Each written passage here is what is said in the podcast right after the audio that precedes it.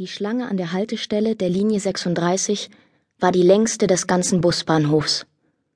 Alle möglichen Leute wollten aus Hattiesburg, Mississippi in Richtung Norden fahren. Es gab Krummrückenschlurfer und Trübsinnstarrer. Ein paar Schnarcher.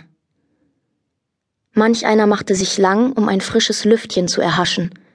Eine Frau fächerte ihrer Tochter mit einer Zeitung Wind zu. Die Luft war drückend und schwer. Inmitten der Leute saß ein junger Mann auf seinem puderblauen Koffer. Seit gestern war er 18 Jahre alt. Sein neuer brauner Anzug warf steife Falten, denn noch hatte sich der Stoff der Gestalt seines Trägers nicht angepasst. Der junge Mann klopfte mit dem Fuß auf den Boden und atmete die letzten Augenblicke ein, bevor er sein Erbe antreten und seinem Schicksal in die Augen blicken würde. Wenn er in diesen Bus einstieg, hatte er seinen Weg gewählt. Das kleine Mädchen neben ihm, das schon einige Partien Siebenstein verloren hatte, hob plötzlich mit einer blitzschnellen Bewegung, der das Auge nicht zu folgen mochte, alle sieben Steine auf einmal auf, ehe der Ball auf dem Boden aufprallte. He, rief der Kontrahent des Mädchens, ein Junge, der mindestens drei Jahre älter war als sie. Das ist nicht fair. Du hast gesagt, du wärst nicht gut beim Siebenstein. Das Mädchen grinste spitzbübisch. Ich bin auch nicht gut, erklärte sie und warf die Spielsteine samt dem Ball in einem wilden Wirbel in die Luft und fing sie mühelos wieder auf. Ich bin talentiert. Sie packte die Steine weg und streckte die Hand aus, in die der Junge widerstrebend eine Geldmünze legte. Der junge Mann schaute dem Mädchen nach, wie es wieder zu seiner Mutter ging, die in der Schlange wartete und eine Zeitschrift durchblätterte. Als das Mädchen stolz die Münze präsentierte, runzelte die Mutter die Stirn. Nicht schon wieder, Susan. Aber sie schüttelte nur seufzend den Kopf, während ihre Tochter die Münze durch die Luft tanzen ließ. Der junge Mann musste angesichts dieser Szene grinsen. Ein Talent zahlt sich nur dann aus, wenn man es anzuwenden weiß. Das hatte seine Mutter immer gesagt. Es hatte den Anschein, als ob das Mädchen die geborene Anwenderin war.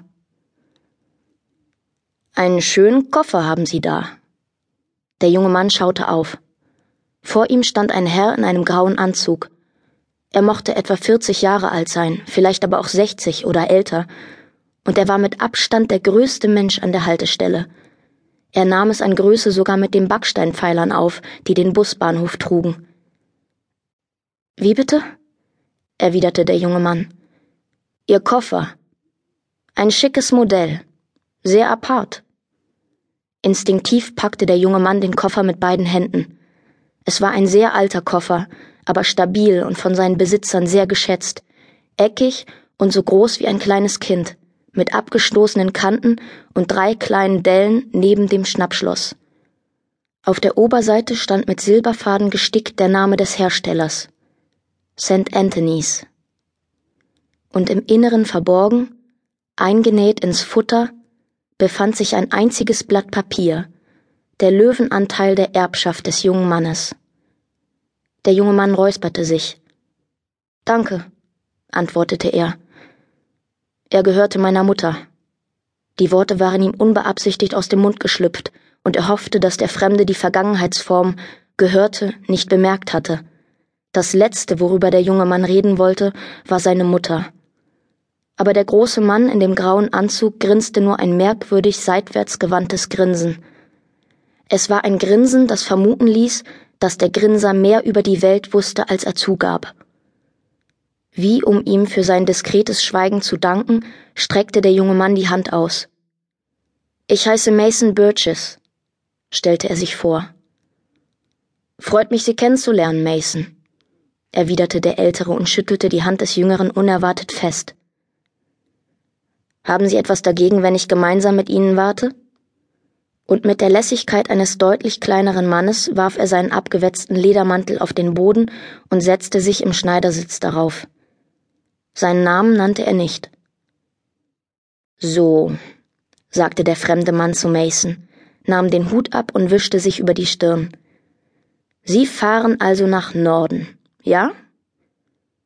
Nach Poughkeepsie, bestätigte Mason. New York, nickte der Mann, der den Eindruck macht,